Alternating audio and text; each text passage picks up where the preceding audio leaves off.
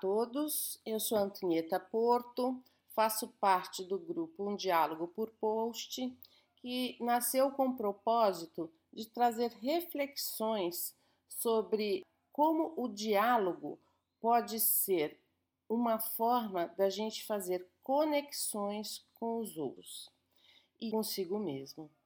E hoje a nossa convidada para falar do assunto é Célia Bernardes, que é uma pessoa que se dedica muito a este tema.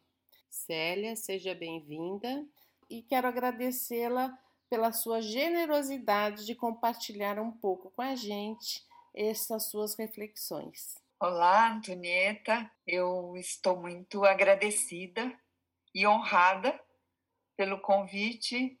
Penso que podemos começar nossa conversa, né, sobre como manejamos os nossos conflitos familiares. O que, que você acha disso? Acho ótima essa proposta e penso que assim uma das coisas que, que a gente tem na teoria a gente faz, mas na prática não, é aceitar que dentro da família não somos iguais, né? Que somos diferentes. Então, como isso traz grandes conflitos. Acho que você toca num ponto muito importante. Uh, às vezes a gente tem por, por crença e por princípio que por ser da família temos que ter as mesmas crenças, os mesmos desejos, as mesmas aspirações, as mesmas metas. E penso que também a família é o maior treino para a gente poder nos distinguirmos uns dos outros. Entender que o meu filho pode ter um sonho diferente do meu sonho, que as habilidades dos filhos são diferentes das habilidades dos pais, que os cônjuges, né, os maridos e, e as mulheres são pessoas diferentes e essa distinção e essa hetero, heterogeneidade, essas coisas diferentes é que compõem uma vida mais produtiva, mais rica e mais. É, é aí que a gente se evolui, mais evolutiva. A gente só evolui na diferença. Se fôssemos todos iguais, é, provavelmente os conflitos não existiriam, mas ao mesmo tempo nós também não nos tornaríamos seres mais evoluídos. Eu não sei o que você pensa disso. Muito, e assim, como é difícil a gente reconhecer justamente isso, né? Que a diferença me faz dá a oportunidade de eu repensar as minhas questões e, e poder até ampliar, modificar. Então, quando o filho às vezes nos questiona, mas por que eu tenho que fazer isso? Às vezes a gente para para pensar e fala, nossa, realmente, não, eu mandei fazer no automático, não, não precisa ser neste horário para ele arrumar a cama. Se ele arrumar a cama até a hora dele sair, tudo bem, eu vou estar tá com o quarto dele arrumado, mas não necessariamente quando ele levanta tem que arrumar a cama. Então são pequenas coisas que, que no momento que eu paro para repensar, eu posso ter uma outra ideia do que criar uma briga porque ele não arrumou a cama logo que ele levantou. Exatamente. E eu penso que tem duas coisas que podem nos ajudar nesse sentido, sabe? Primeiro, isso que você falou, né? Que essa reflexão. Mas para que que eu quero que ele arrume a cama agora? Normalmente nós não paramos para pensar sobre a gente. Então, acho que o primeiro passo de, desse reconhecimento das diferenças é podermos refletir. Uh, antes da gente ter uma resposta automática, uh, tem que ser assim, que tal se a gente parasse e pensasse: para que, que tem que ser assim? Em que isso vai me atender? Por que, que eu preciso que a cama seja arrumada agora? E isso serve para muitas coisas, né? Uhum. Na nossa vida cotidiana. Esse é o primeiro passo. Para mim, o segundo passo é a gente poder falar sobre isso. Se eu tenho uma razão muito importante para fazer esse pedido para o filho, isso faz diferença, mas ele precisa entender essa razão. É, eu preciso que você arrume a cama agora, porque vai ser o único tempo que eu tenho para é, dar um, uma arrumada geral na casa. Então, se a sua cama estiver arrumada, eu consigo limpar melhor teu quarto. É, ou a pessoa que nos ajuda aqui em casa vai poder limpar melhor teu quarto. É, daí tem essa explicação. Né? Para que, que eu estou precisando que você arrume teu quarto agora? A gente precisa dar uma explicação. Isso é um começo de um diálogo. Então, a reflexão, né? a autorreflexão, quando eu me questiono sobre as minhas necessidades, sobre as minhas ordens, sobre as minhas decisões. E a segunda é como eu converso com o outro sobre as minhas decisões. Porque ao mesmo tempo que eu tenho os meus argumentos, o outro também tem. E se a gente não explicitar esses argumentos, vai ficar sempre no ressentimento, na dúvida, no medo, no medo de expressar. Então, todas essas esses impedimentos, eles são geradores de conflito. Eles geram mágoas, ressentimentos e acaba provocando um afastamento do outro. E a, o que a gente sempre pensa, né? Como que a gente pode estar próximo sem abrir mão do que daquilo que a gente pensa, daquilo que a gente acredita. Eu penso que o diálogo é a saída. Como que eu lido com os conflitos dentro da minha casa, dentro da minha família, se eu uh, não explicitar as minhas necessidades. Eu penso que esses são pontos importantes para a gente refletir sobre nossa convivência. Então, quando você fala isso, Célia, é, a gente tem que falar a forma que a gente está falando, né? Às vezes na correria a gente fala de um jeito mais brusco, mais seco, e o quanto isso faz o outro ficar quieto, é o que você falou, da gente abrir, chamar para conversa e não afastar para conversa.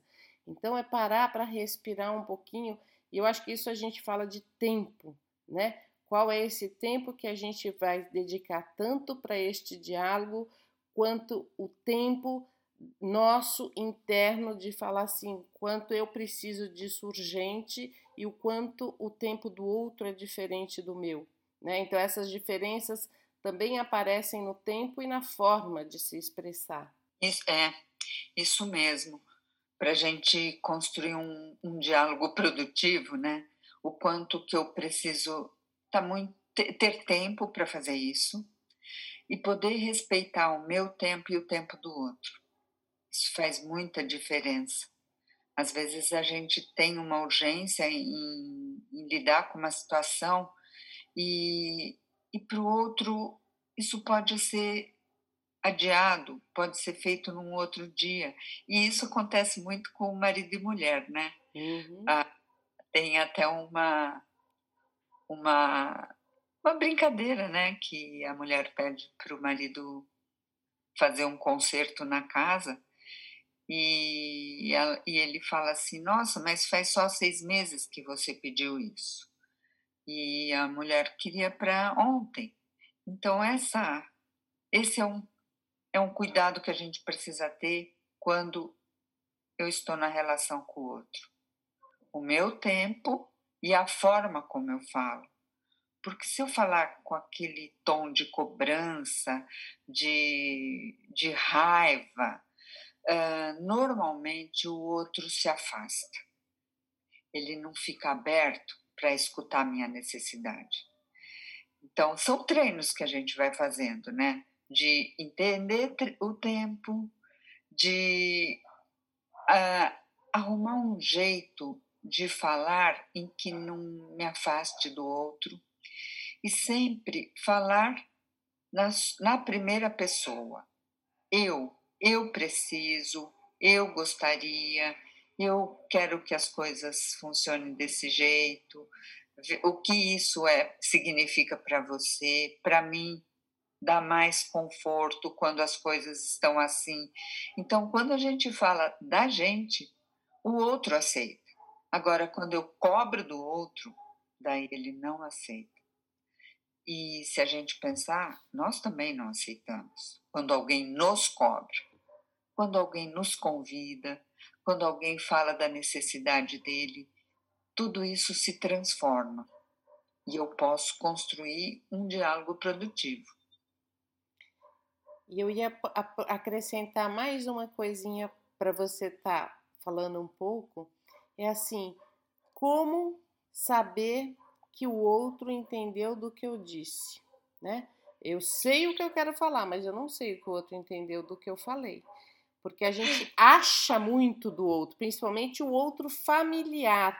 Afinal, a gente está a vida toda junto, ele já sabe que eu gosto da cama arrumada, ele já sabe que eu gosto que ele conserte quando eu peço, na hora. Então, assim, esse meu achismo, o quanto que esse meu achismo traz dificuldade para a gente chamar esse diálogo. É, Antonieta, é, você me faz lembrar é, primeiro essa questão da comunicação, né? Como que ela se estabelece na, na vida da gente. Eu tenho algumas histórias, né? Umas que às vezes eu cobrava coisas dos meus filhos, por exemplo, que eu não havia comunicado, eu havia pensado. Isso faz uma diferença incrível. Então, às vezes eu cobrava, mas, mas mãe, você nem me falou isso. Então, isso às vezes acontece. E a outra é quando eu falo, eu escuto uma coisa e faço as minhas, os meus achismos, as minhas deduções. E eu preciso sempre conferir com o outro. E eu tenho uma história que eu, eu conto sempre essa história. Meu filho me ligou e falou: Mãe, hoje eu não vou almoçar em casa. E eu deduzi, eu achei né, que ele estaria na escola. Passei na escola e ele não estava. Daí eu pensei comigo, hum, ele aprontou. Daí, quando ele me ligou para ir buscar, ele estava na casa de um amigo. E ele me falou: Mas mãe, eu não falei que eu ia ficar na escola, eu falei que eu não ia almoçar em casa. Então, quanto que a gente precisa conferir aquilo que a gente escutou? Ah, tá bom, você não vai mais na escola. Você vai almoçar onde? Você vai ficar na escola? Eu poderia ter feito outras perguntas sem deduzir o que eu entendi do que ele falou. Então a gente conferir o que a gente, o que o outro falou é tão importante e também conferir com o outro aquilo que eu falei, porque eu também dou por que ele entendeu aquilo que eu quis dizer. E tem uma frase muito legal que fala assim: Eu sei que você entendeu o que eu falei, mas eu não sei se o que você entendeu foi aquilo que eu quis dizer. Então, são essas nuances, é tão sutil isso e que faz uma diferença muito grande na nossa convivência. E o que realmente é, constitui um diálogo. Né? A gente acha que diálogo é eu falo, o outro fala. É esse, essa promoção desse entendimento. E, e às vezes a gente passa por cima disso, cria um conflito imenso, e depois, para desmanchar tudo isso, o trabalho é grande. Então, quando a gente trabalha na prevenção, é melhor a gente dar esse tempo de entendimento mútuo. Se aquilo que eu falei, o que eu quis dizer e se o outro entendeu o que eu quis dizer. Lembrando, né, que o, o que é óbvio para mim não é para o outro. Volta àquele primeiro ponto que você falou, que somos diferentes e a gente não consegue entender que até em pequenas coisas eu tô olhando com o meu olho e você tá olhando com o seu olho. Então a gente não vai estar tá conseguindo ver a mesma, exatamente a mesma coisa, né? Então é, é sempre esse diferente que a gente tem que estar tá respeitando, né? Considerando dentro da conversa, até de entendimento. É isso aí, Antonieta. Eu penso que talvez esses pontos que a gente comentou sobre como se processa um diálogo e como a convivência dos diferentes pode se tornar algo muito grandioso, muito rico e muito harmonioso. Eu penso que esses pontos talvez possam ajudar né, quem estiver nos ouvindo a, a lidar melhor com situações de, de divergências, de conflitos, de maus entendidos. Então, eu penso que é um começo e que a gente fica à disposição para quem tiver interesse em conhecer mais. Eu agradeço muito a sua participação e a sua rica contribuição para essa nossa reflexão. Obrigada, Antonieta.